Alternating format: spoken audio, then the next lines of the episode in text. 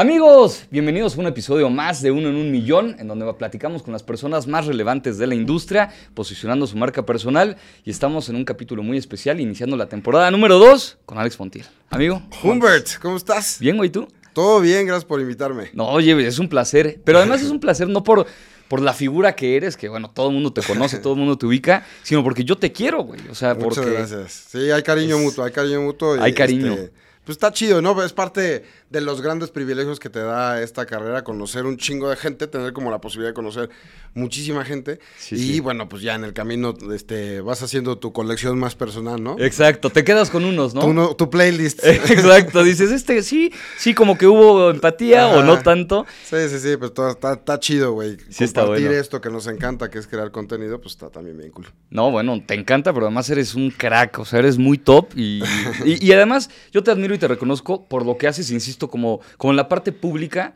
pero porque así eres afuera. O sea, la gente que te conoce, que te conocemos, es como, pues así es. Sí, ¿no? es más fácil, es más fácil que eh, formarte un personaje. Y mira que sé de personajes. Sí, este, sí. Y, y estar, pues, güey, o sea, se- ser, ser lo mismo frente y, y atrás. Y bueno, las cosas siempre caen por su propio peso. Cuando te topas a gente que, que muestra una cara ante la cámara y es distinto atrás, pues le cuesta mucho trabajo aguantar el personaje y por eso, pues terminan siendo este, ex- expuestos cuando están en su parte más este, vulnerable. ¿no? Y en la parte real, ¿no? O sea, en lo Sí. que sí son es cuando de, de pronto dices, no, no me gustó, me gustó más el personaje que creaste. ¿Tú Sí. crees que la mayoría de la gente lo hace? ¿Crea el personaje? O sea, como que dice, ¿esto funciona? Pues yo creo que la mayor parte de las nuevas generaciones sí lo, sí lo hacen así. O sea, como que hasta como mecanismo de defensa, ¿no? Un poco, sí. Este, o sea, lo que yo hago como escorpión, pues obviamente eh, se justifica por el hecho de ser un personaje, pero yo lo concebí así y es una parodia y es una caricatura. Pero otras personas, pues es bien, bien difícil y ha sucedido durante años, ¿no? Que decían, Sí. no, es que lo que ven es un personaje. Güey, pues eh, entonces, ¿quién eres tú? Claro. Cuando te conviene eres un personaje y cuando no, no. Y no te pones ni un bigotito Exacto. este, para saber cuándo está activado el personaje y cuándo Sí. no.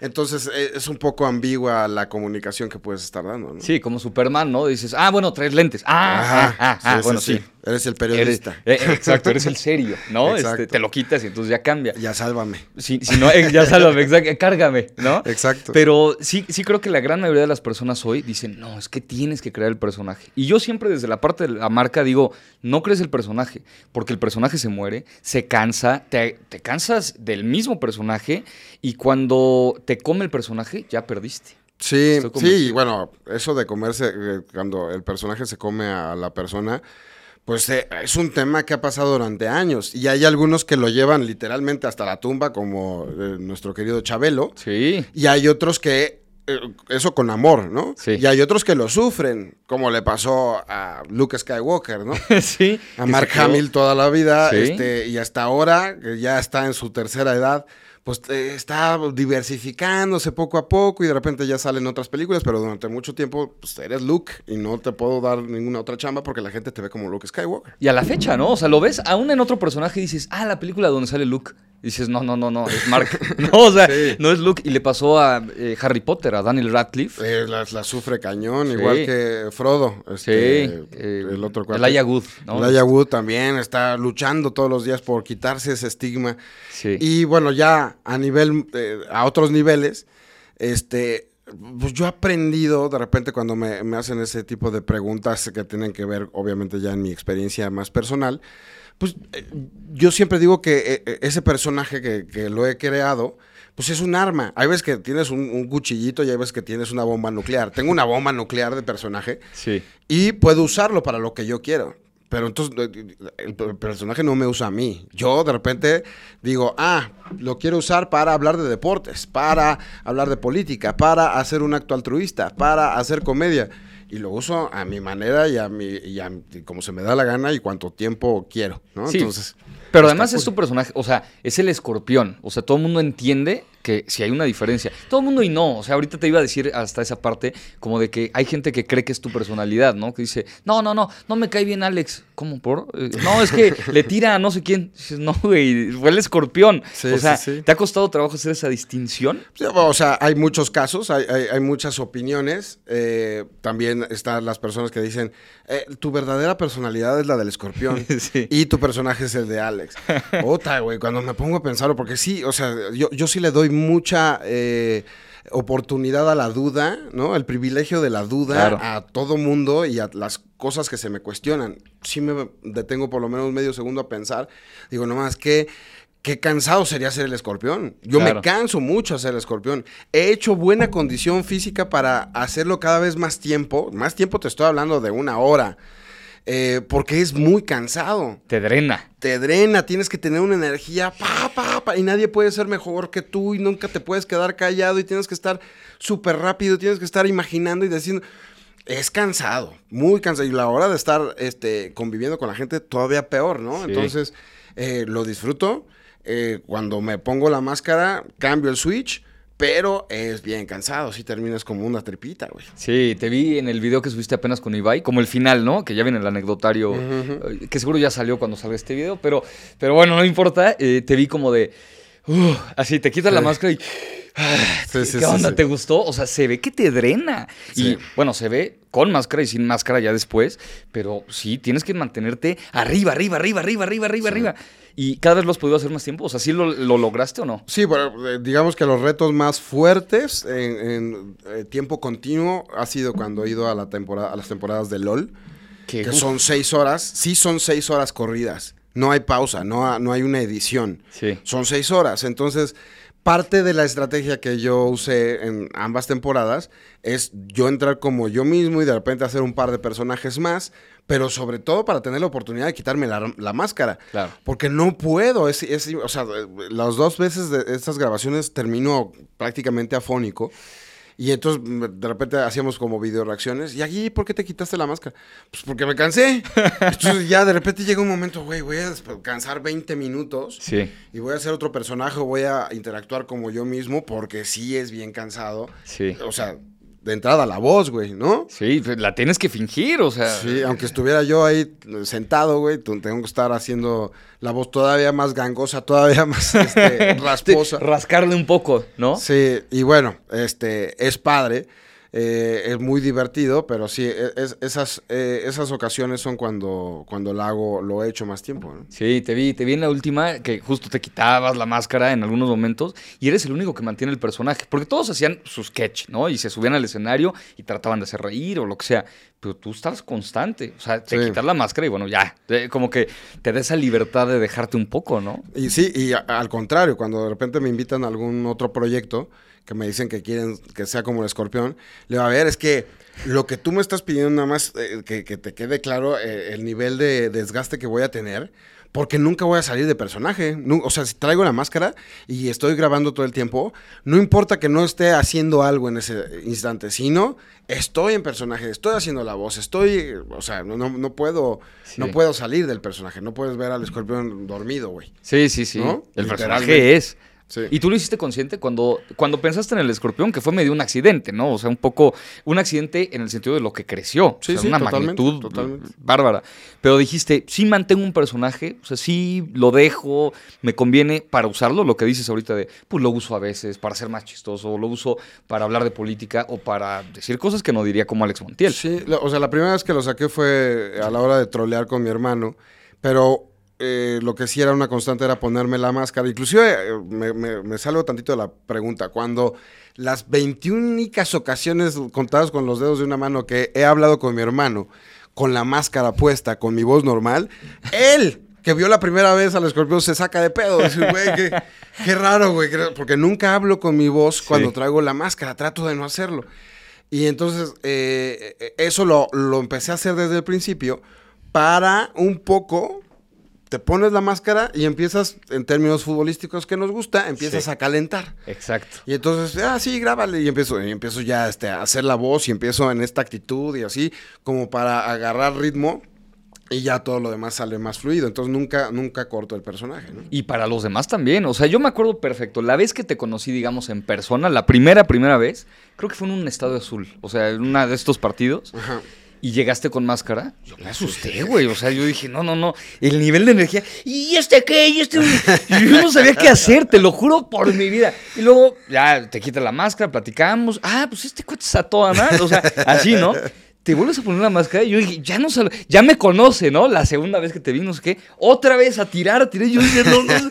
A mí me costó, ¿eh? Ya conociéndote, como entender eso, te pones la máscara y te juro, te veo otro. O sea, yo, yo sí. Sí, y, y fíjate, eh, creo que me ayuda a ambas personalidades a definirlas mucho más. Claro. Y, y sobre todo, pues, yo, obviamente yo tengo claro quién soy y quién no soy, pero me ayuda mucho ante la gente a cacharme el rollo luego, luego. Sí. Y entonces, cuando me pongo la máscara, le ayuda a la comedia del escorpión saber que el que está abajo soy yo. Claro. Porque eh, eh, es como de referencia. O sea, ¿cómo, ¿cómo está diciendo eso? ¿Cómo está diciendo que el fútbol es deporte para pobres y él juega fútbol, cabrón? Claro. Y le encanta a Alex jugar fútbol y paga por jugar fútbol, ¿no? Exacto. Y el escorpión dice que es un deporte para pobres. Pues ahí entiendes el, el contraste y entonces me ayuda en ambas situaciones porque se entiende que es sarcasmo, se entiende que es humor negro, se entiende Sí. que es humor ácido. Sí, y luego, luego lo cachas. O sea, ya que, ya que conoces al personaje, dices, claro, pues es que no es él. O sea, Ujú, sí, sí entiendes esa, esa parte en donde hay una separación por completo. ¿Pero te has cansado del escorpión a veces o no? O sea, que digas, hijo, que Eh, te digan, por ejemplo, me ha tocado, rápido, rápido, Sí, sí, que sí. te dicen, oye, una foto, una foto, pero ponte la máscara. ¿No? Te, te- te he visto y es como de puta. O, oye, mándale un saludo a no sé quién, pero como el escorpión. O sea, que te forzan un poco a eso. Sí, pero eh, creo, creo que no pasa nada si eres claro y si tienes tú también muy claros tus límites y tus propias reglas. Entonces, no traigo la máscara, eh, me pides foto, jamás te la voy a negar. Me pides eh, un audio o un video como el escorpión, pues bueno, yo no, no rompo esa ficción diciendo, por ejemplo, eh, no traigo los poderes. Y entonces no te voy a mandar una, una foto o un, o un, este, bueno, tal vez un audio sí, pero nunca me vas a ver con mi cara, o sea, sin máscara, hablando eh, con, con la voz y con las palabras que usa el escorpión, porque es romper el personaje. Y además, yo también por mi chamba he creado una línea muy separada de lo que hago. Entonces, me puedes ver qué, qué privilegio y, me llena como de mucho orgullo. Me puedes ver eh, conduciendo una alfombra roja de, de Marvel, de Disney, a mí. Sí. Y hacer el contenido del escorpión que es más subido de tono y no tienen nada que ver uno con el otro, inclusive eh, se repelen. Sí. Pero dejo muy claro que este personaje es eso. Cuando lo interpreto, pues es eso, ¿no? Y entonces, de esa forma he podido, eh, eh, digamos que separar. Si traigo la máscara, pues bueno, ahora sí que, ahora sí que atente a las consecuencias Exacto. cuando me pides este, foto y, y video y saludo. Con mucho gusto te lo voy a dar. Y nunca salgo del personaje y te digo lo que quieras que te diga.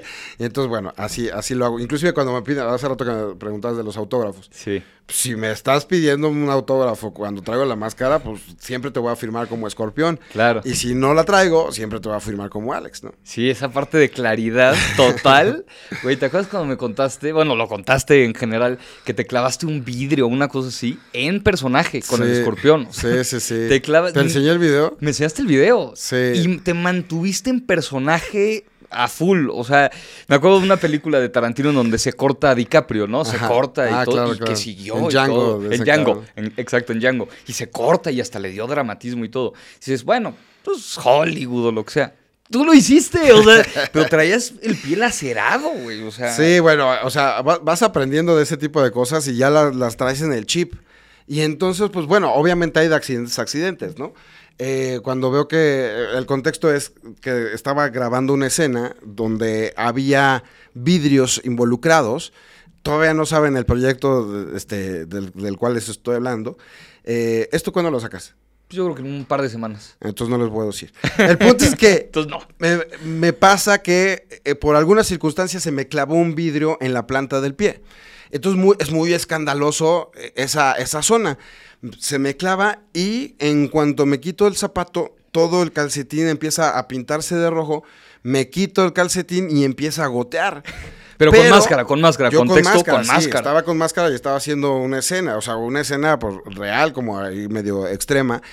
Y veo, y yo soy eh, digo, ahí se combina también el hecho de yo ser, yo ser el que estoy detrás de la máscara, ¿no? Mi personalidad como Alex cuando sucede un accidente es muy tranquila. Ok, ayudó eso. Me ayuda mucho porque siempre que, un familiar o que yo mismo me reviso o reviso a la persona, no, no entro en pánico y eso me ayuda. Entonces en cuanto lo vi, vi cómo, o sea, es una, es, son cuestión de segundos, pero vi cómo estaba insertado el vidrio y vi cómo estaba como de lado no estaba profundo, sino como de lado. Y entonces, pues eh, con mis grandes conocimientos médicos, Exacto, como cuales no tengo, como, doctor y paramédico que soy, ¿no es cierto? dije, ah, no pasa nada. Y me lo quito y fue cuando este, sangró más. Entonces, pues sí me dolía, pero no era para tirarme al piso o llorar o gritar. O sí, pero estabas en el personaje. O sea, la gente se te empezó a acercar, ¿no? Yo, de, las personas que, pues, no sé si se puede decir quiénes, pero te empezaban a decir, no, no, no, no, güey. O sea, como, como diciendo, el personaje está bien, no pasa nada. Y tú, soy un dios, no, no, siento nada. O sea, te mantuviste en personaje goteando de sangre. llegaron también los de producción, los paramédicos. Y este. Y hasta, digo, es una tontería lo que te voy a decir, güey, pero hasta pena me da, güey, ¿no? Como que llamar ese tipo de... No me gusta dar lástima nunca. Y entonces también me ayuda eso, ¿no? Entonces, güey, estamos... O sea, estás como tan obsesionado con que salga bien algo que digo, güey, están perdiendo el tiempo viendo qué tengo. Y, no podemos avanzar a la siguiente escena porque yo estoy, este, hago la pendejada de sangrar. tengo el mal gusto de estar sangrando. Sí, sí, sí, tengo esa mala costumbre de sangrar del pie cuando se me entierra un vidrio. y entonces, este, pues bueno, no sales del personaje y es parte de lo, de lo que está chistoso. Y ya después lo recuerdas y la gente se asusta y demás, pero pues me da risa cómo, cómo puedo controlar esa parte. Obviamente, pues no, no tiene ninguna consecuencia grave. Claro. Este, más que ese momento, y ya, pues con un, este, con un eh, parche y demás. Y después de ahí me fui a conducir la alfombra roja justamente de Wakanda Forever. ¿Cómo crees? Me pusieron un parche y ahora a conducir la alfombra roja dos o tres horas parado. Y yo así de puta, o sea, ley de Morphy, güey, lo que tenga que pasar pasará. Y ahí estaba poniendo mi cara como si nada, pero detrás de esa cara estaba un pie lacerado. Exacto, con parche, pero lacerado. Sí, sí, sí, pues eh, justo la planta del pie era. No, y atravesó, me acuerdo, vi el video, te atravesó la bota, o sea, era una cosa importante y, y, te toca la alfombra roja. Pero es que eres un profesional, o sea, e, eso me queda claro y lo he pensado desde el día uno hasta la fecha. Es un profesional. También la, la vez que me contaste, nada de eso lo tenía planeado, pero está bueno sacar cosas.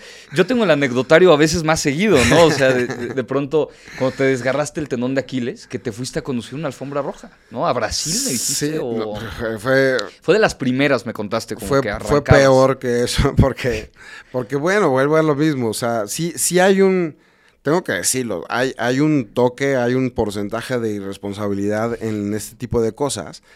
Pero bueno, cada quien eh, se supone que se conoce, ¿no? Entonces, eh, y también eh, aquí, aquí entra un, toque de ignorancia acerca del tipo de loción que tenía en ese momento. Claro. Jugando fútbol, donde jugamos fútbol cada martes, sí. hago un, un, pique, o sea, estaba retrasando la jugada y a la hora de echarme para adelante, ¡pac! se me rompe el, el, tendón de Aquiles. ¿Cómo se te rompe? No hay ninguna regla. Se te puede romper por un golpe o por ir caminando o por ir corriendo. No hay ninguna regla. Se te rompe y es dolorosísimo. Yo sentí que me habían dado un batazo. Para no hacerte el cuento largo, pues obviamente yo nunca se me había roto el tendón, entonces yo no sabía cómo es que se te rompa el tendón. Sí, que se siente, ¿no? Sí, sentí un madrazazazazo fuertísimo, o sea, como de los peores dolores de mi vida en el segundo que me pasó. Pero pues dicen que pues te queda inutilizada la pierna. Pues bueno, yo desafié a eso. eso dicen los doctores. Eso dicen los estúpidos doctores. Y entonces de repente pongo la pierna así y empecé a apoyar para dar paso. Dije, ah, pues si puedo apoyarla, pues, seguro no se me rompió el tendón. Bueno, pues quién sabe qué hice, güey. Que obviamente apoyaba mi, mi peso sobre otros músculos, otros huesos para que se compensara.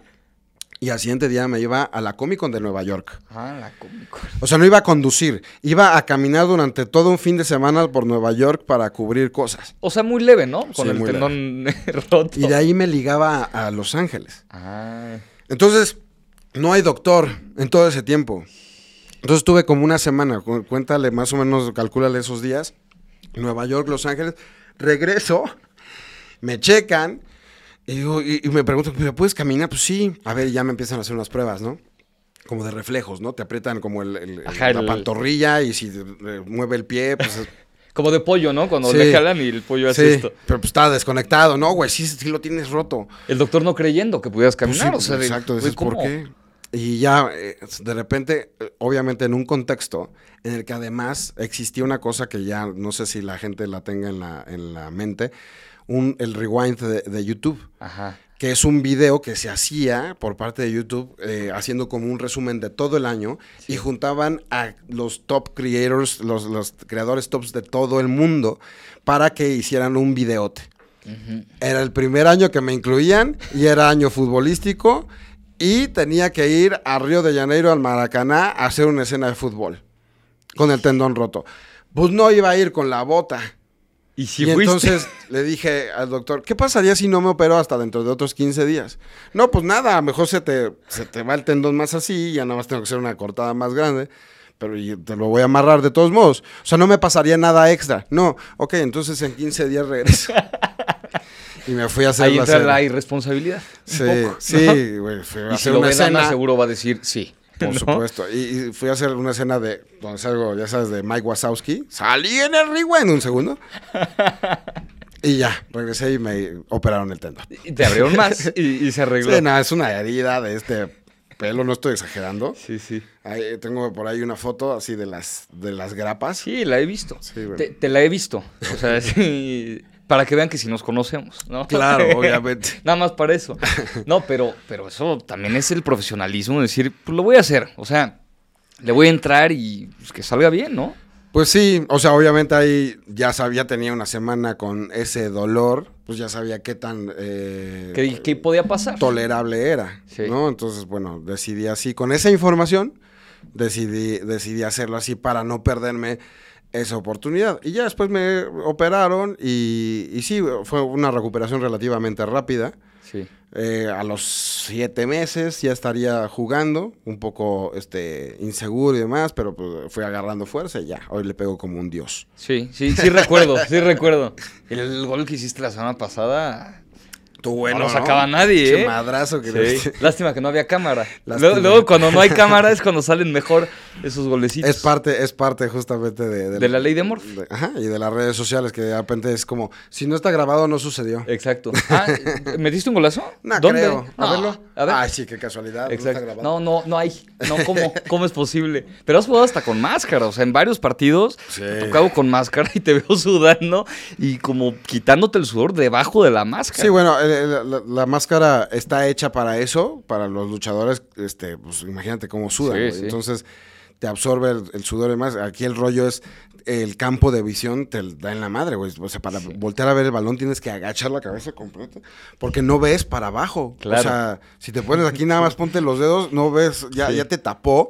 Y entonces te tapa este, el, más punto ciego, te tapa abajo y entonces ya es un, es un rollo para, para hacer un deporte. ¿no? Sí, sí, sí. Pero como escorpión, pues juegas. O Sí, sea, de hecho gana, de hecho desmadre, porque finalmente pues no es como que estoy jugando este pues así como para ganar o sino pues juego para echar desmadre, ¿no? Sí, no, con el escorpión, o sea, la gente está botada de la risa en la cancha. O sea, te, te les barres, haces falta, empujas al árbitro, o sea, sabes que es parte de. ¿Y Sí. tú crees que por eso se enganchó la gente tanto con el escorpión? O sea, porque el gancho que tiene el escorpión, yo no lo he visto con nadie.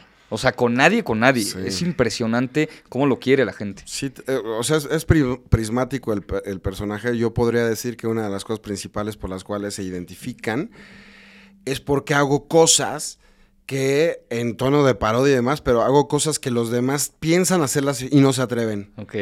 Eh, o sea, cualquier cosa, desde una tontería como eso, ¿no? Como gritarle al árbitro, empujar a alguien y que se caguen de risa, hasta preguntarle a un famoso una cosa súper subida de tono y se cague de risa. Sí.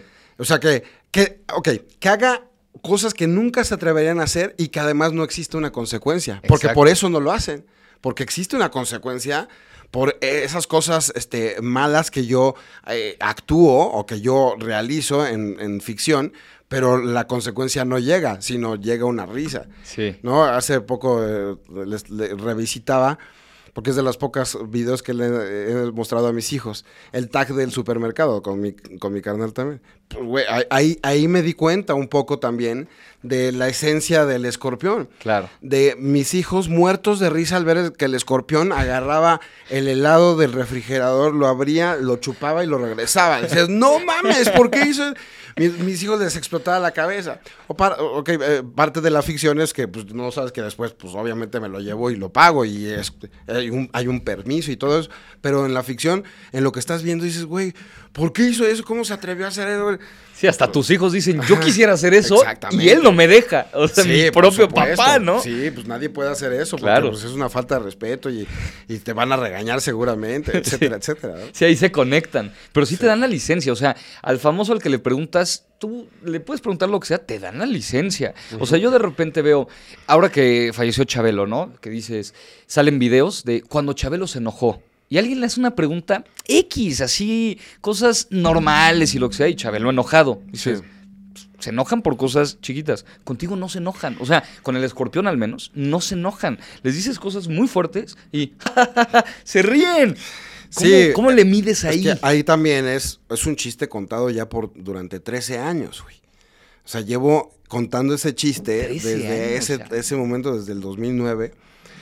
Y entonces llega ese punto en el que la gente ya entiende hacia dónde va. Y de hecho, pues sí, obviamente la gente con la que interactúo, famoso o no famosa, eh, pues ya lo sabe, ya sabe como por dónde va y de dónde viene y quién está detrás de la máscara, etcétera, etcétera. Si hay alguien que no conoce al personaje, pues seguramente no va a interactuar conmigo. Claro. Inclusive en la calle, no me va a voltear ni a ver, o a lo mejor me va a hacer hasta jeta. Pero pues por cada güey que me haga cara, hay otros 10 posibilidades para echar desmadre porque se sonrieron conmigo, entonces voy y sé que entiende el, perso- el personaje, que entiende el chiste, ¿no? ¿Y al principio jugabas con la gente? Cuando no te conocían tanto, ¿jugabas? Así también en la calle. y No así? salí en el, en el día cero. Ah, O sea, sin querer, ¿eh? Pero sí lo he llevado súper paulatino y lo he hecho crecer y, y madurar el personaje sin querer queriendo. Pero entonces durante años estuve en mi foro, estuve jodiendo a mi carnal, estuve en mi foro, de repente en algún evento este, con otros youtubers que entendían y los jodí y después salí, Claro. estuve en la calle y entonces ya me empezaron a ubicar. Inclusive cuando voy al extranjero, pues ven un güey alto con máscara de luchador y con voz chistosa, les llama la atención y, se quedan, eh, este, pues como ¿de que qué? se paralizan para interactuar conmigo y también me sirve. Entonces, Sí. pues es también parte del, del- del orgullo que me da que el, el humor del escorpión puede funcionar sin importar el idioma y el país, ¿no? No, y con el tiempo. O sea, porque yo, yo siempre digo que no crees personajes, ¿no? O sea, no lo crees, pero me refiero a lo que decíamos hace rato. O sea, que Alex Montiel no sea un personaje, que Humberto Gutiérrez no sea un personaje. Es como de, pues no, o sea, sé tú mismo. Digo, puedes cambiar ciertas cosas y tú dices, esto quiero compartir, esto no quiero. Son las reglas que tú pones, ¿no? Sí. Pero no creas un personaje. Ahora, tú creaste un personaje. De la gente que crea personajes, muchos no sobreviven. O sea, dicen, ah, está muy chistoso. Un año, dos años, pero 13. O sea, ¿cuál es la fórmula? Ha evolucionado bastante el personaje para que no se muera. O sea, ¿cómo le has hecho para que no se muera? Sí, es que, es que lo, lo he aderezado. O sea, finalmente es un personaje que, que nace en un lugar independiente, que no, que no está a expensas de la opinión de algún jefe, que yo lo hago como quiera y cuando quiera, y si le cambio el tono y si le cambio eh, la personalidad paulatinamente, pues bueno, o sea, nadie me puede decir cómo es el escorpión. O sea, nadie me puede decir, ya no te sale. Pues, güey, o sea, yo, yo Perdón, soy pero- el que... Sí, yo soy el que lo hice. Y es un, digo, tienes mucha razón. Eh, a la hora de, de crear contenido, pues tienes que ser tú mismo. Esto estamos hablando de actuación. Claro. Y así como he hecho eh, muchos personajes eh, en el doblaje, Sí. pues también tengo este personaje live action y tendré otros live action que pues a lo mejor no son tan trascendentes, pero eh, cuando, cuando, cuando los llevas a cabo es ahí donde te das el permiso de formarlo. Eh, en la parte personal, pues sí, ahí sí tienes, tienes toda la razón, tienes que armar como tu marca personal y yo he visto muchísima gente en YouTube, eh, en la parte... este, digital, que la rompe y no son tan buenos. No son tan buenos hablando, no son tan buenos en sus conocimientos, pero su forma natural y, y- y honesta de hablar conecta con la gente Claro.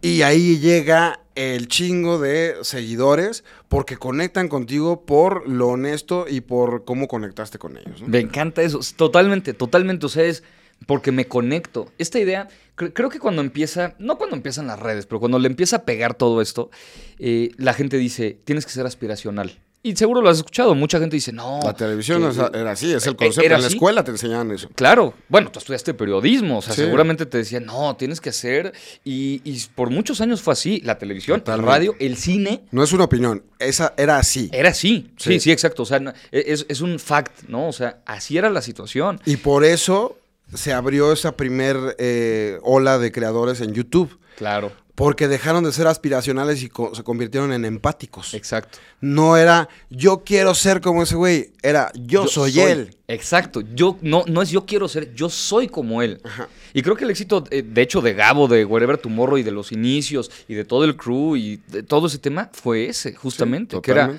Pues sí, y aquí venimos a la escuela. Sí, a la escuela a la que tú vienes. o sea, es como, sí, No tal necesito estar eh, mamado, güero, hermoso, perfecto. Sí. Este, ah, güey, eh, puedo ser común y corriente y, y también triunfar, también Exacto. ser famoso y también viajar por el mundo y también dedicarme a lo que amo, ¿no? Sí, ese es el éxito durísimo. A mí, a mí me parece que ahí es en donde está.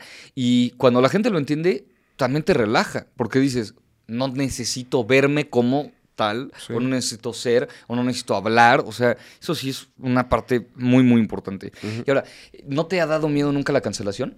O sí, sea, bueno, o sea, no, no es miedo, pero sí te pone más alerta. Eh, Cuando me preguntan acerca de, de la comedia y todo este tipo de cosas que se están dando, yo siempre digo que eh, está bien que, esté, que se esté dando. No quiere decir que todo lo que se cancele está justificado. No quiere decir que todo lo que eh, se, está, se está satanizando esté correcto hacerlo, ¿no? De, de- de repente eh, poner a alguien en la hoguera no quiere decir en todos los casos que esté correcto. Pero en la parte positiva, que es donde yo trato de verlo, trato de aprender de todo, entonces pues no me voy a poner en la parte negativa a, a enojarme con el hecho de que vivamos una, una generación así, un- unos tiempos así, sino me pongo a pensar, a ver, ¿qué, qué- qué nos quiere enseñar esta época de la vida?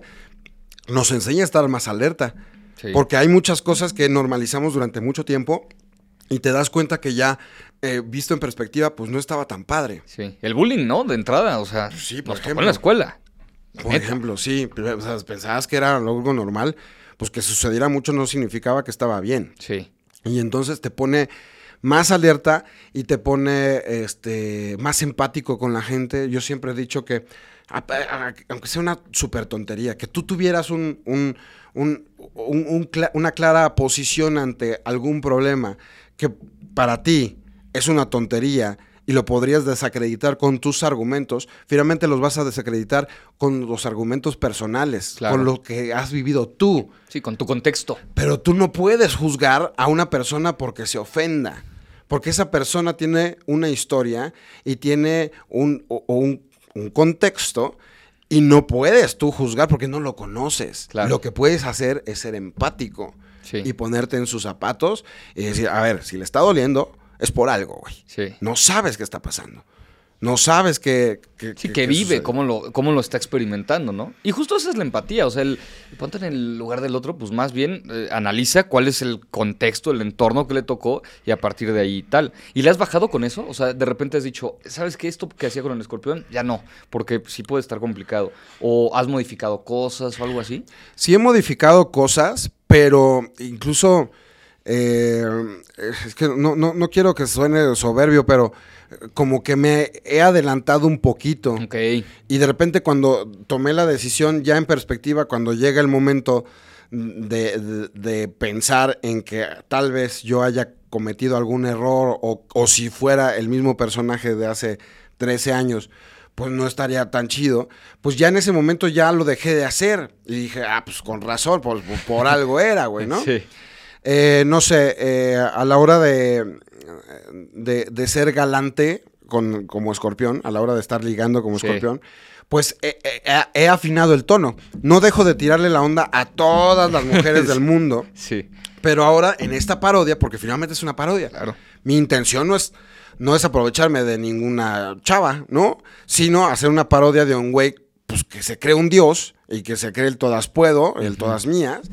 Y al final del día, pues bueno, eh, lo, chistoso es eso, que el güey está tan seguro de que todas quieren con él y todas están enamoradas. Entonces, lo que cambio, en lugar de, de, yo estar este, tratando de, de, ligar, yo siempre me estoy como defendiendo de que todas quieren conmigo. Que ya te pasa, ahora sí ya pasa, ¿no? Entonces digo, güey, me ven como, como objeto del deseo me cosifican. o sea, le doy la vuelta y lo pongo en el escorpión y entonces en lugar de hacer eso, pues bueno, resulta que eh, el, resultado es el mismo, porque se vuelven a reír las chavas con las que interactúo, con famosas o no famosas, y también interactúan conmigo, ¿no? A la hora de, estar con alguien famoso, pues también me les acerco y también el hecho de saber que soy yo, pues saben que nunca me voy a pasar. Saben que si me acerco para disque darles un beso en la boca, saben que nunca se los voy a dar. Por eso se acercan. Porque saben que nunca es como, ¡ay, a huevos! Me se los... exacto. No, güey, o sea... Porque te conocen además ahora, ¿no? O sea, saben que no va a pasar, no va a pasar de ahí. Sí, y cosas como muy claras desde el principio, tipo, pues, por mi propia vida, a ver, pues si está, antes como que criticaba videos virales, ¿no? Tipo como Ray William Johnson, no sé si te acuerdas de los primeros YouTubes. Este, y entonces cuando estaba involucrado un niño, intocable, güey. No voy a hablar nunca mal de un niño. Si hay un video viral de un niño eh, haciendo alguna chistosada, por, por ejemplo, estar hablando con, palabras altisonantes, sí. Eh, la crítica es para el adulto que lo grabó o que le enseñó a hablar así. Claro. Y entonces me iba con todo contra este el adulto y a decirle, ah, qué, qué chistoso, uy, qué chistoso que... Y entonces ya le daba con todo. Y, pero a los niños nunca eh, me, me, dirigía a ellos en, esos videos con, alguna palabra altisonante. Y cuando me topan niños en la calle, cuando yo estoy haciendo algún video o cuando están con sus papás, ¡puc! Eh, muteo la, la, grosería y lo cambio por ahí con sarcasmo y así, pero trato de no decir groserías porque veo a mis hijos en todos ellos, ¿no? Claro. Como me gustaría que los trataran, como me gustaría que hablaran o no de ellos, con ellos. Entonces, pues ese tipo de, tonalidades son las que le voy cuidando, que son a lo mejor sutiles, este, pero pues trato de hacer eso, ¿no? No, pues son tus reglas. O sea, yo creo que, y así como el personaje tiene reglas, tú tienes reglas, cosas que sí haces, cosas que no haces. Y es como construir el universo, ¿no? Como cada universo de Marvel tiene sus reglas. Este vuela, pa, vuela. Yo, de, yo escribo que vuele. Pero si este no vuela, nunca va a volar. O sea, nunca va a poder volar y ya está. Y cuando haces la construcción de marca, a mí me gusta eso. Como decir, ¿qué vas a poner en tus redes? Que sí, que no. O sea, tú vas a decidir qué cosas vas a compartir en tu universo, porque tú decides. O sea, tal cual. Nunca te ha dicho alguien, oye, con esto sí te pasaste. Así ya te corta la cámara o algo así. Ah, de, de en primera persona. Ajá, ya como. Este. Pues no. Nunca te ha pasado, nunca con nadie que te diga, Oye, Alex, la neta, eso, así de, güey. O sea, he platicado que un par de veces así, de que alguna vez grabé una infidelidad y el güey fue a alcanzarme al carro para pedirme, por favor, me lo suplicaba que, borra, que no pusiera eso. Digo, güey, pues ¿para qué lo haces en público, cabrón, no? Este, pero bueno, pues dije, pues cada quien su karma, está bien, él no está aceptando, o sea, a él no le pregunté si lo podía grabar, ¿no? Entonces, claro pues traté de respetar esa parte. O sea, e, ese tipo de cosas son las que han pasado. Y tal vez en algún momento, este, que, hacemos algún chiste como subido de tono y como las personas que están conmigo no están acostumbradas a interactuar así y los pueden sacar de contexto, dicen, güey, no se escuchó muy manchado cuando dije tal cosa. No, no recuerdo algún ejemplo. Ah, sí, eh, alguna vez dije, no, pues este, pues tus fans eh, son, son puro este, desempleados. No sé qué habré dicho, pero él me contesta. O sea, si yo digo eso, los fans de esa persona no se ofenden porque saben que es el escorpión. Pero de repente, para desquitarse conmigo, dice: Ah, sí, los tuyos no terminaron la escuela, no sé qué. Y entonces fue como: Ay, güey, lo dije. Este. Oye, no se escuchó muy fuerte. No, güey, pues es que es un contexto, ¿no? Si yo te estoy molestando con tus fans y tú me dices eso, pues se justifica de alguna forma. Y ya, máximo, si, valga, si vale la pena, eh, a lo mejor les mando esa partecita, le digo, ve, güey. Se ve No, bien. no se ve tan. P- pensé que se había visto peor. Pero pues Sí. sí, güey, estás con esa paranoia, entonces a veces pasa así. Sí, entonces sí, digo, la, la respuesta sería, no, no ha pasado que digan, ay, güey, ahí sí. Tú estás cañón entonces, o sea, porque le juegas, o sea, te, te vas al al límite, pero siempre bien, o sea, siempre a la gente le cae bien, te lo perdona o no te lo perdona, te da permiso, te da la Sí, licencia, es como de... Sí, se ríen de. se ellos, ríen. ellos también se dan el permiso de reírse de sí mismos, ¿no? Sí, es como un constante roast, ¿no? Ahora que veía Total. este, o sea, es como constantemente y tú aceptas de regreso. O sea, así como tú dices cosas, pues también aceptas. que- y creo que eso haces como que haces que la gente se suba, ¿no? De tono contigo Claro. y te empiece a tirar también. Sí, pues es- viene de las dos mm, vías, ¿no? Y de repente cuando pasa eso que al escorpión le mientan la madre, pues, güey, pues, yo nunca me voy a ofender, porque además me lo dicen en escorpión y entonces y el escorpión dice, güey, yo no tengo mamá, güey, yo, yo soy un dios, güey. Exacto. Entonces, cancelado, güey, ¿no? Cancelado el insulto. Exacto, no pasa, no Sí, pasa, no se este, admite. y sí, intenta otra cosa porque eso no. exacto. Este, y entonces, pues bueno, sí, sí acepto eso. Y también, ya, ya hablando conceptualmente, pues eso lo aprendí también de, de la vieja guardia, llamémosle, de la comedia. Cómo a veces, eh, eh, como si fuera fútbol, le regresas la pared a alguien Ajá. para que se luzca. Porque sabes que después te va a regresar la pared a ti también. Claro. O sea, hay veces que te pones de pechito y patiñeas, y hay veces que te patiñean, cuando es claro para dónde va el chiste. Y de todos modos, tú te pones de pechito para que lo remate contigo. Claro. Entonces, bueno, eso, eso es lo que yo, yo aprendí en algún momento y dije, va, güey, o sea, vamos a, también a, a, a ser, a ser dadivosos con el compañero o con el güey con el que estoy interactuando. ¿no? Sí, vamos a darle el pase, o sea, está bien, está bien que, que se luzca también, que juegue. De repente me dicen en algunos videos, no, este, ahí sí te pusiste nervioso, ahí sí te viste mal, ahí sí. A ver, güey, yo soy el que lo edito. Podría cortarlo. Yo si podría quiero. cortarlo. Claro. Pero a mí me aporta el hecho de que actúe que pasó esto. Y entonces, pues bueno, eh, digo, ya, ya ahí tiene que ver con una cosa de ego, ¿no?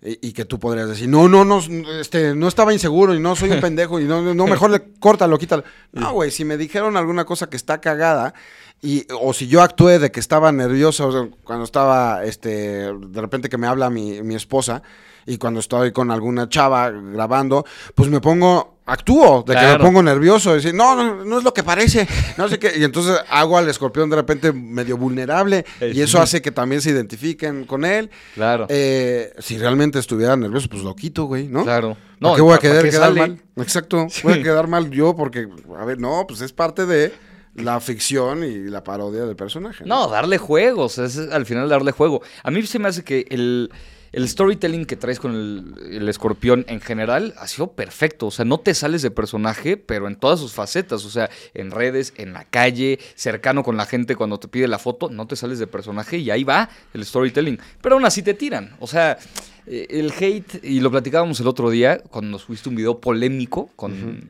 creo que fue el de Sheinbaum, cuando salió, ¿cómo te tira la gente? O sea, antes de que saliera el video, a mí me llamó la atención.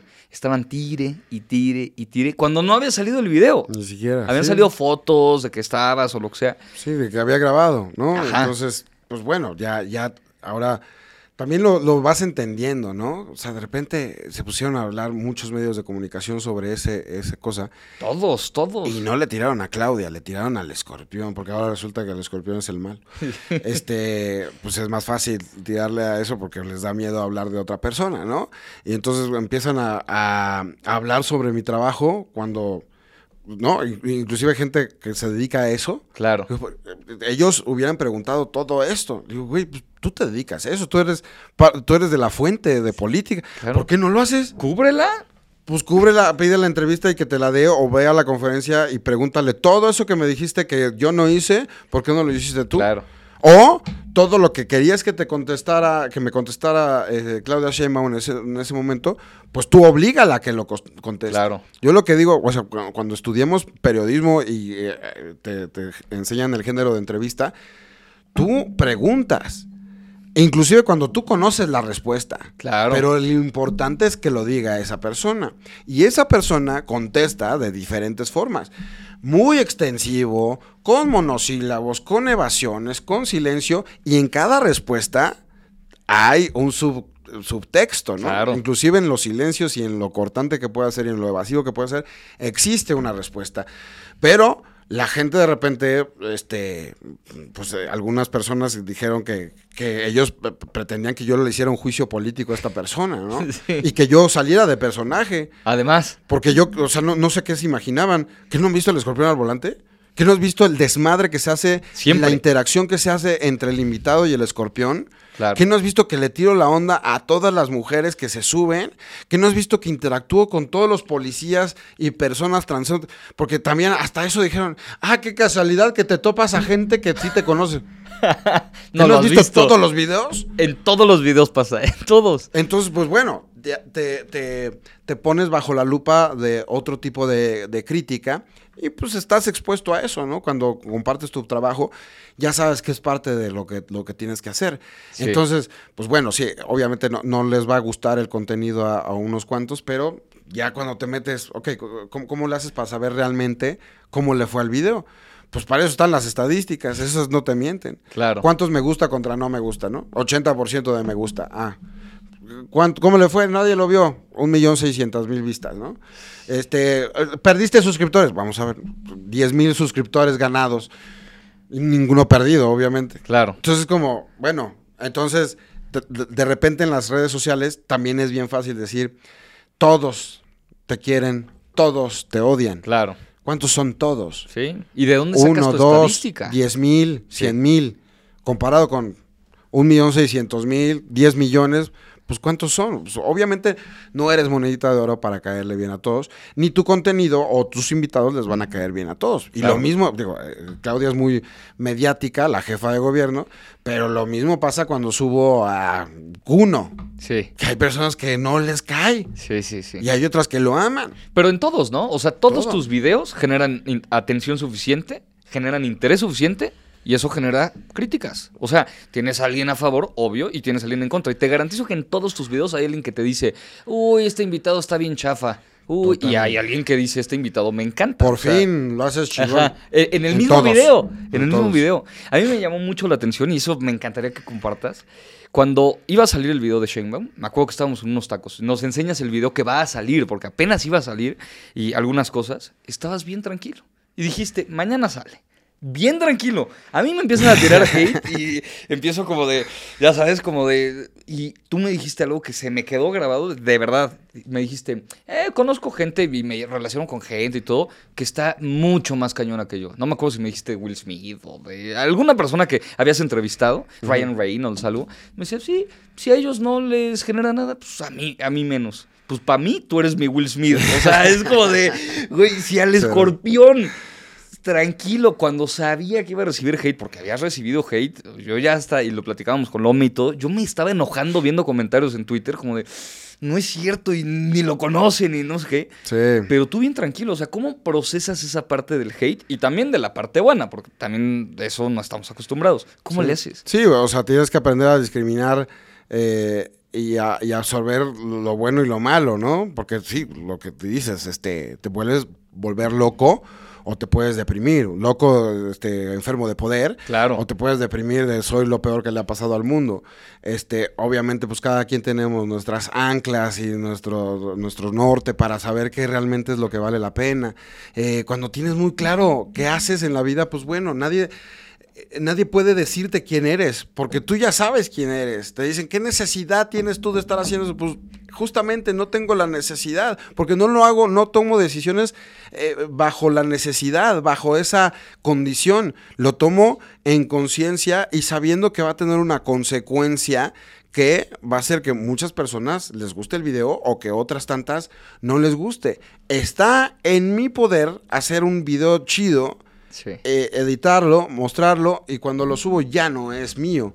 Ya eh, es libre y, se- somete al juicio de la gente y ya cada quien opinará lo que quieran opinar, pero no por su opinión va a cambiar mm, mi, por qué lo hice, mm, por- porque así inventen lo que inventen, pues bueno, este, se sostiene solito eh, y, se, y se caen todos los argumentos y todos los chismes, porque no tienen nada, ningún argumento sólido para decir que está comprado ese video, que está comprometida mi opinión, porque ni si- o sea, no doy opiniones. Exacto. No, do- no, no es como eh, estas lamentables ocasiones en las que algún, eh, alguna figura ha dicho, voten por tal persona.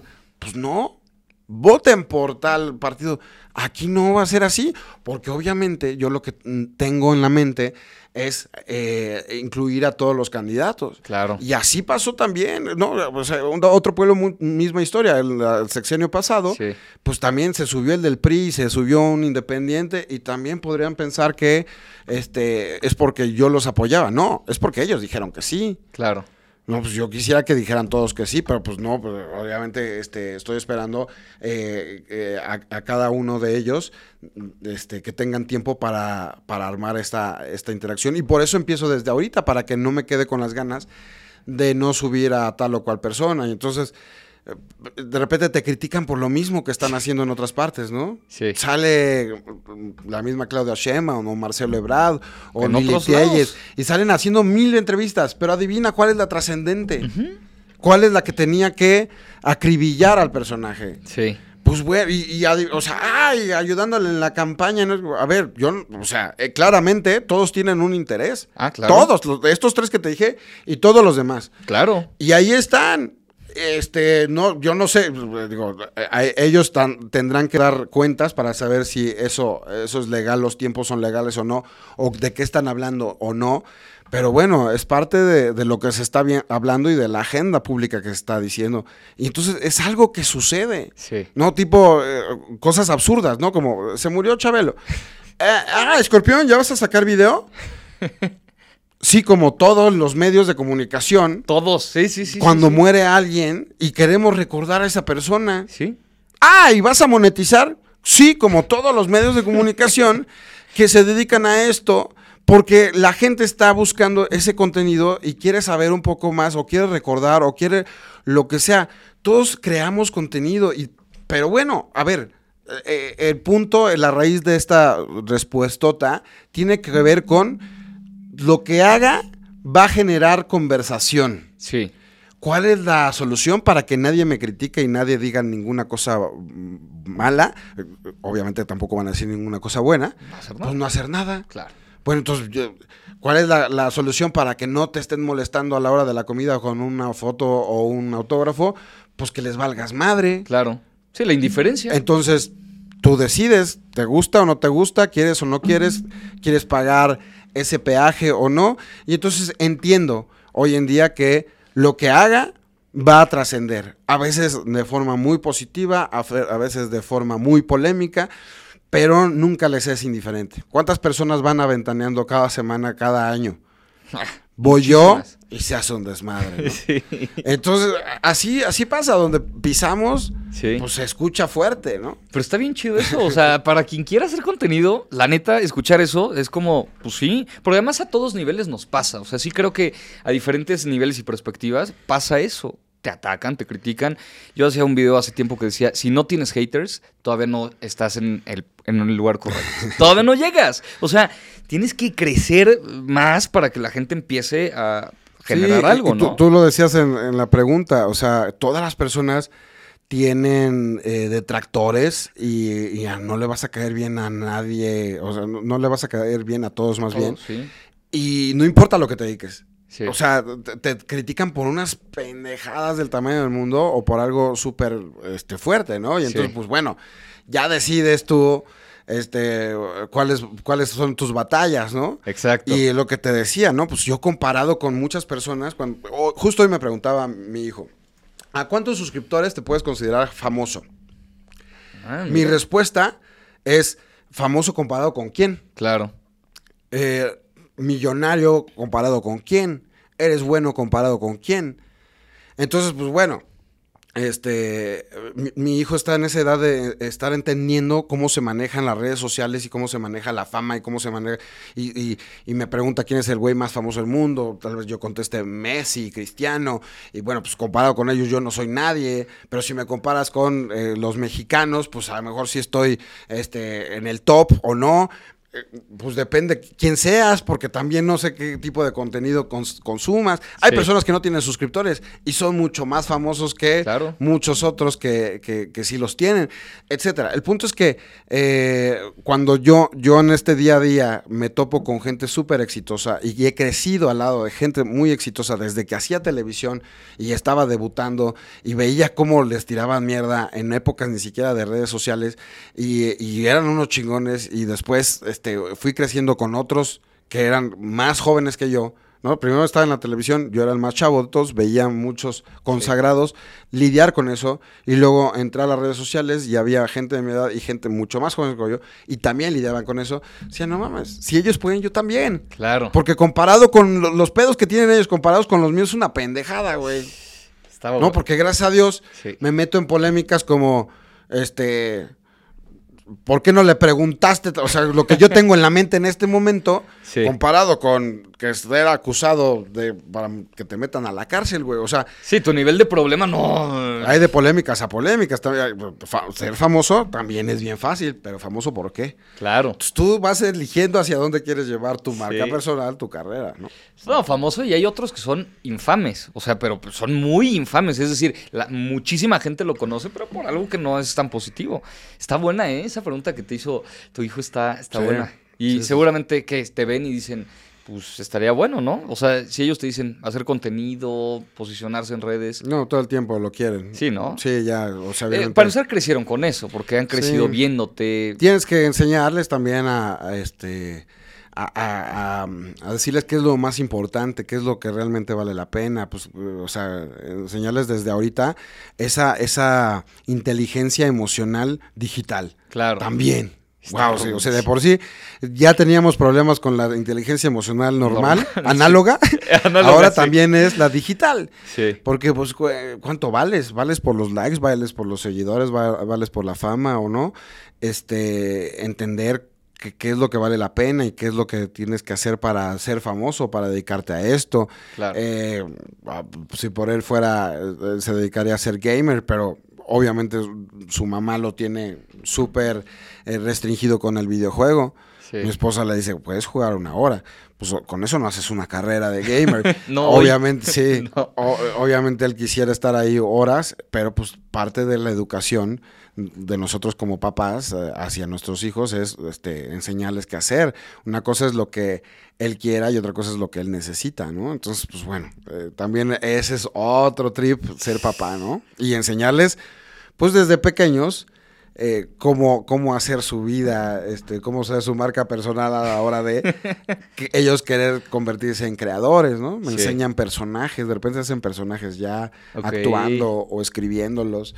Y entonces, pues bueno, las tienes que enseñar como por dónde va el asunto, ¿no? Está bueno, o sea, eso creo que nunca ha pasado por, por el tiempo que haya la siguiente generación de creadores, así como está el papá futbolista, el hijo futbolista, creador, creador. O sea, estaría increíble ver a Dan mañana haciendo un personaje y decir, sí, sí, como el escorpión que pues, sigue y está evolucionando, pues Dan ahora tiene el suyo. Pero además, creo que tiene la parte positiva de que han visto pues las dos caras de lo que haces. O sea, seguramente se dan cuenta de que no todo está padre y de que de repente la vida privada pues se ve involucrada, ¿no? O sea, no te dejan hacer muchas cosas porque todo el mundo te ubica y todo el mundo te conoce y lo que sea.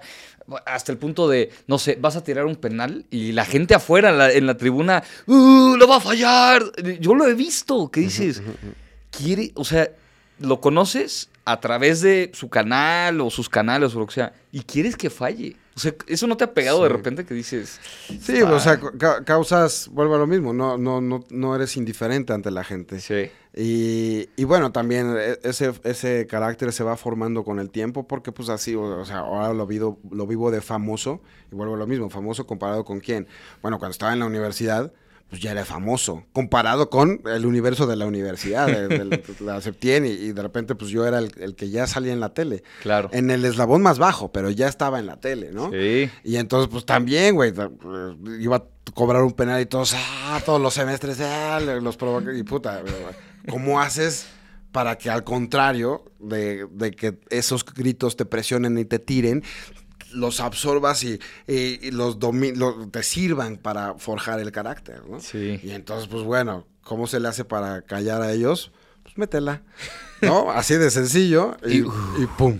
Los, Sí. ah, los muteas, ¿no? Y entonces, este, pues hasta, hasta más te sabe, ¿no? Porque eh, los muteas y, y- y se quedan callados, güey, ¿no? Sí. Entonces, ah, mira, sí le pegó.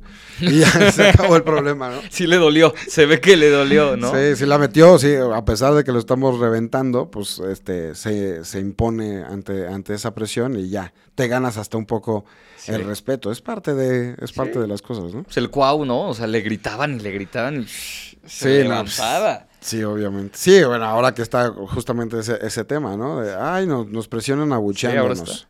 pues ¿sabes cómo vas a callar a todo el estadio Azteca y a todo el planeta? Gana. Sí. Sí, sí, juega bien, gana, anota un gol, o sea, Sí, Y hay veces que, justo, justo este, lo que le pasa, lo, lo que dijo el, el Chucky, o sea, era una ironía diciendo que la gente estaba eh, como molesta gracias a los medios. ajá, sí, sí lo vi, sí lo vi. Y entonces, ¿sabes cuántas veces escuché en el Estadio Azteca y en Qatar, eh, Chucky Claro. Lozano, todos apoyándolo con un amor incondicional? ¿Sabes cuántos goles ha metido el Chucky en los últimos partidos? Pero, Ninguno. sí, cero. Entonces, pues es bien padre disfrutar cuando está todo chido Claro. y, disfrutar eh, lo injustificable del amor que te tienen. Sí. Pero a veces también va a haber etapas en las que, justificado o no injustificado, vas a tener que lidiar con eso. Y pues bueno, ni eres el que todo el mundo está cantando tu nombre, Exacto. ni eres el que todo el mundo está abucheando. Sí. Tú debes de tener muy claro y, y, este... Sí, ¿para dónde vas, no? O sea, que, saber, que- sí. que no te mueva eso. De hecho, en este mismo partido, pues ahí fuiste, ¿no? Al, al Azteca este, No, no. ¿no? Me dijiste que ibas a ir. Sí, pero no, al final ya... Le, le cantaron. Al Al Chucky, Chucky, le claro, cantaron. por supuesto. Chucky lo, o sea, Es lo que lo desde la tele, desde la tele yo lo escuché. Sí, o sea, es, es la increíble. agarraba y lo, lo aman. Sí. Tiene muy buena este, conexión con la gente, pero él es parte de los que fracasaron en Qatar Claro. por alguna circunstancia. Sí, De entrada por el entrenador. sí, sí. él como figura es un chingón y ha hecho lo que no muchas personas pueden hacer. Pero hoy está viviendo de la renta del amor que le tienen Sí. por lo que hizo en Alemania, en Rusia. Exacto. Por ese gol, está viviendo de ese gol, la verdad. Sí, O sea, y, y digo, ha- hecho, ha hecho otras cosas y en Italia de repente la rompe o no, pero vuelve a lo mismo. O sea, ¿cómo puedes decir que es, es injusto de- de gritarle, a, eh, abuchear a Ochoa? Tal vez. No estoy diciendo que sí o que tal no. vez sea injusto, pero Sí, justo. Pero, pues también es injusto que te echen porras a ti. claro. Entonces, Ninguna de las dos te determina. exacto, no, no lo tomes literal. Claro.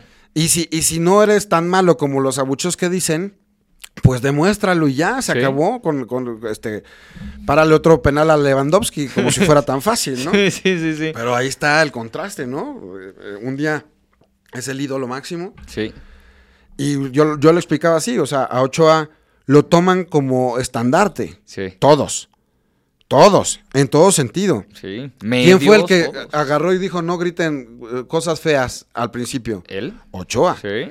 Ah, pues está bien padre ser el capitán y, y- y utilizar su carisma a la hora de querer hacer conciencia en el estadio, pero entonces también se convierte en la figura que representa la selección y la etapa que están viviendo. Exacto. Entonces no le van a gritar a nadie más, le van a gritar al capitán, Claro. porque esos mismos 11 son los que fracasaron en Qatar. Entonces es todo un, un rollo que pues no, a veces no estás preparado Sí. para aceptar, porque pues tampoco es fácil, güey, estar escuchando Sí. esa- ese, ese nivel de mierda, ¿no? Sí, no, no, debe ser complicadísimo, o sea, lo escuchas. Y de hecho yo creo que hasta injustamente lo abuchaban y lo que sea, pero lo que dices es cierto, o sea, si eres el referente, tienes una responsabilidad.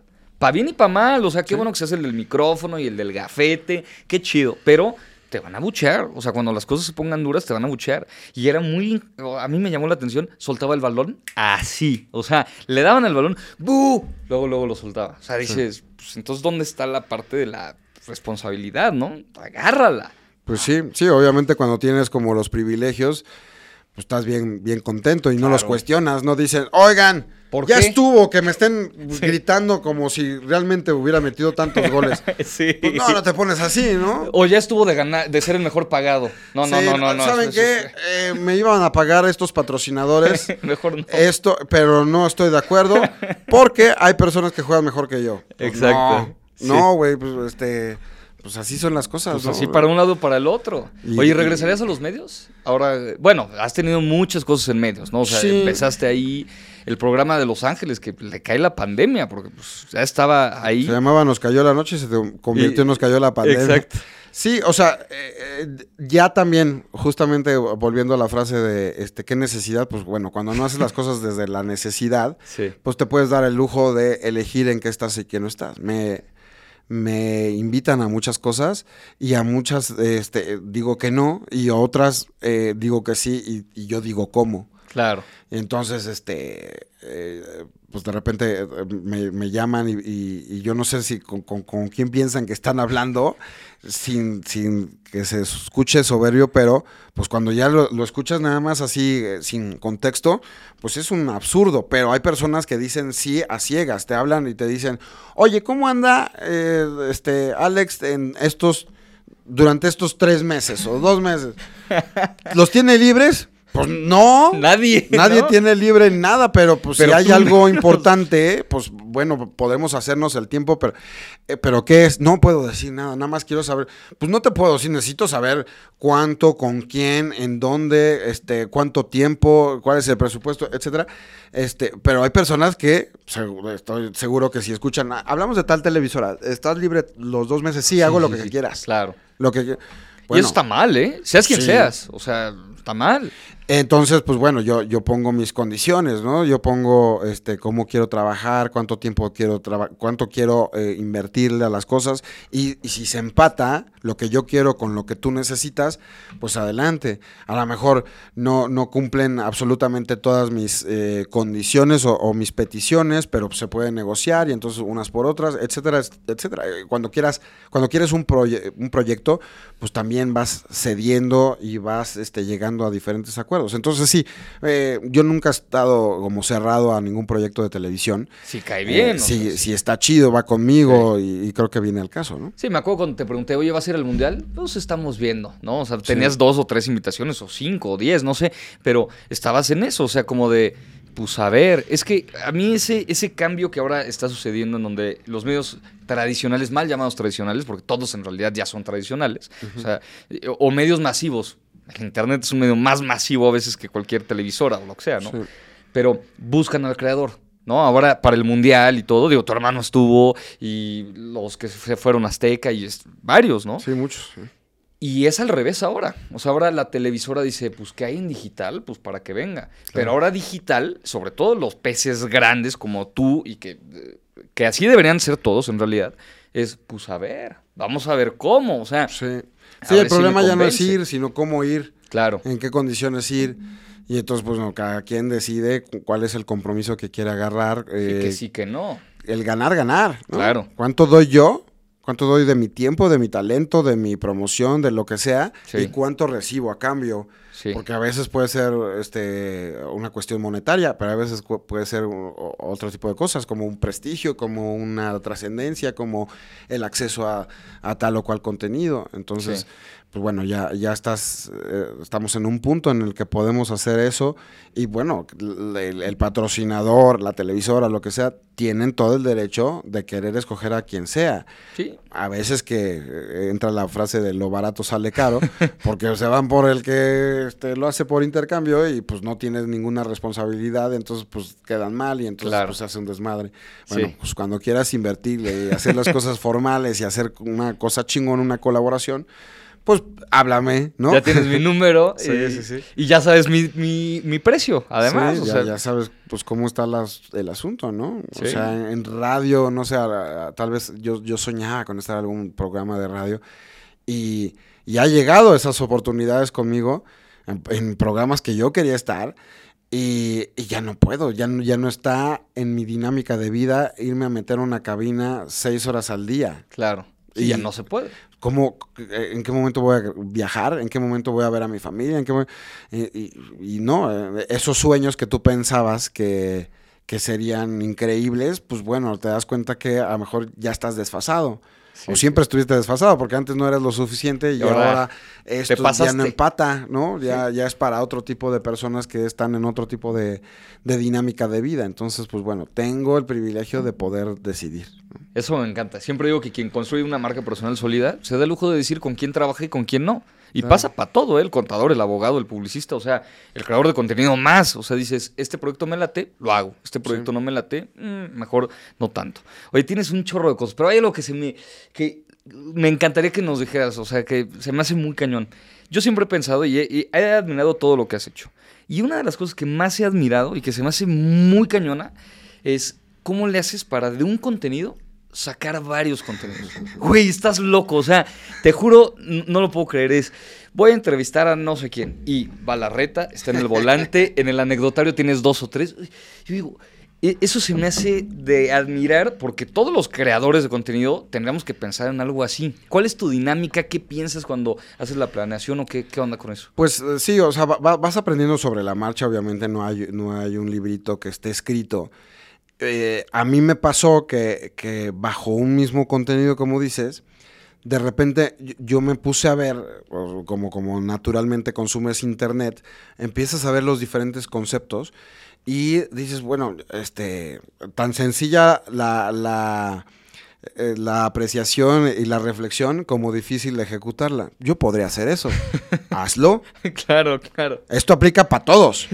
Para quien me esté viendo y para mí. Yo podría hacer, hazlo. Todo el mundo cree que puede hasta que lo hace. Sí. Y ahí te das cuenta, sí, tienes lo suficiente para hacerlo, ¿no? Entonces, bueno, ya, ya en cuestiones prácticas, de repente yo veía conceptos y digo, yo podría hacer eso, pues ¿por qué no lo hago? Y entonces, ¿cuál es el problema? Lo hago y si funciona, lo sigo haciendo y si no funciona, ya no lo hago. Claro. Porque estoy en internet y yo decido, no tengo que hacer un piloto y que pase por la aprobación de 25 ejecutivos, sino lo hago en el momento que yo quiera. Entonces, pues bueno, ya, ya son minutos en la cancha y ya he aprendido qué funciona, qué no funciona y a lo mejor hago un escorpión al volante y se acabó. Pero el próximo escorpión que hago y digo, ah, aquí hay grandes historias detrás de, y la gente me lo va a pedir. Entonces, al mismo tiempo, saco el anecdotario que el escorpión al volante. Sí. Y a lo mejor esta, esta reflexión, este, eh, eh, esta conclusión, la tengo hoy en el 2023, pero entonces, ¿qué hago? Sí, pues saco, saco el anecdotario de lo que pasó con Ibai, al mismo tiempo, a la par. Para el siguiente video, a la siguiente semana, pues a lo mejor no hay un anecdotario que dé para tanto, pero sí el escorpión al volante del 2015. Ajá. Y entonces, ¿se acuerdan cuando hice este escorpión al volante? Pues ahí les va lo que sucedió en aquel momento. Y entonces, pues bueno, voy aplicando retroactivamente las cosas. Entonces, bueno, se, va, va este, creándose una maquinaria en la que puedes tener esa, esa parte. Y de repente ya al siguiente proyecto, ese mismo talento te busca y digo, no, pues no, ya no quiero repetirte en el volante, pero ¿qué tal si jugamos fútbol? Ajá. ¿No? O llega alguien y, dice, este, oye, ¿podemos hacer escorpión al volante? Y no, no creo que me dé para escorpión al volante porque al hacerlo si tú no tienes la suficiente, en mi criterio, la suficiente trascendencia, pues nos va a ir mal a los dos. Porque a mí me van a decir, ¿por qué subes ese güey? Te van a atacar. Y, a, y, a, ti te van a decir, ¿tú quién eres? Y entonces, pues bueno, lo que tú querías no, no va a resultar chido. ¿Qué pasa si mejor hacemos un close-up de tu carrera y hacemos este, una entrevista para, la parte de cine o televisión si vienes al caso, o si no, este, hacemos un volante, eh, perdón, hacemos una reta y entonces interactuamos y platicamos y echamos desmadre y conectas con la gente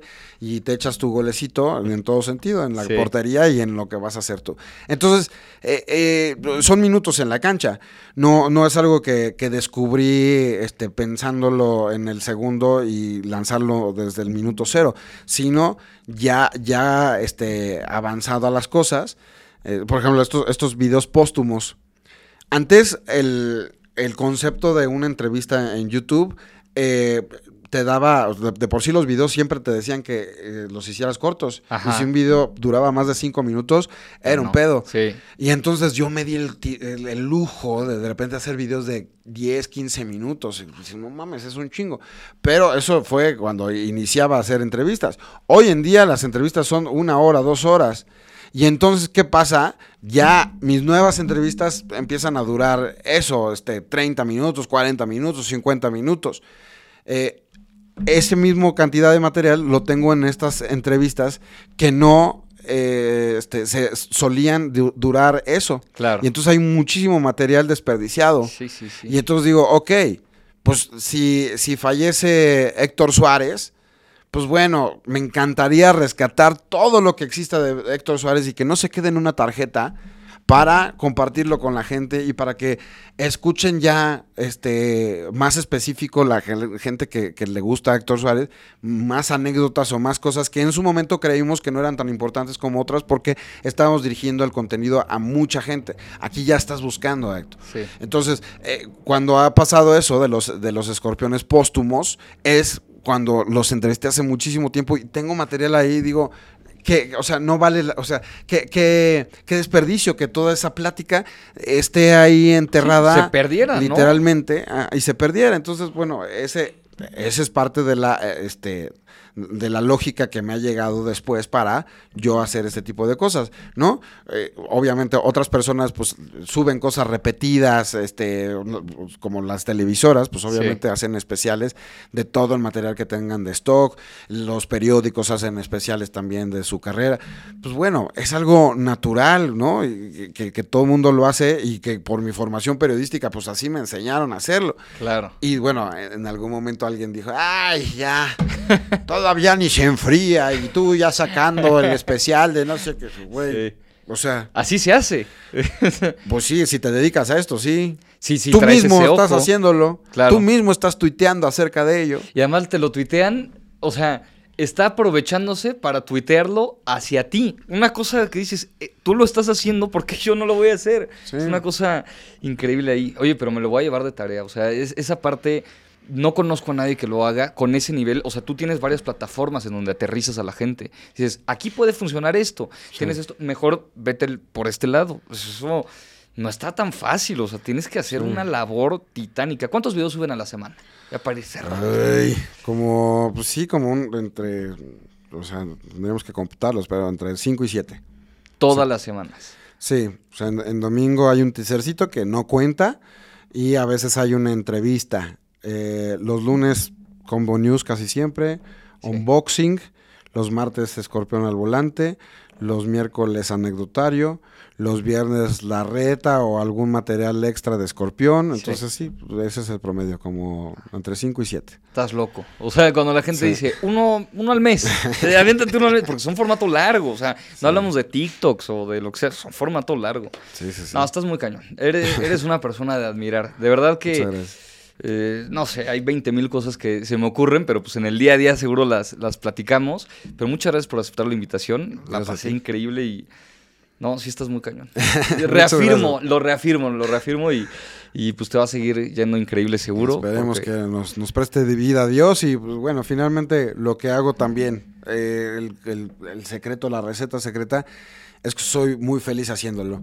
Entonces, como dijera Chabelo, lo bueno de dedicarte a lo que amas es que nunca vas a tener que trabajar. Sí, y se te nota, ¿eh? Entonces me nota. la paso muy bien, no, no- lo hago de forma muy natural, me canso con una sonrisa en el rostro y este pues vamos para adelante. Qué chido, güey. Muchas felicidades y que venga más. Gracias, gracias Humberto. No voy a decir tus redes porque pa' qué, pero Ahí muchas gracias, Monty. Cuídense, bye.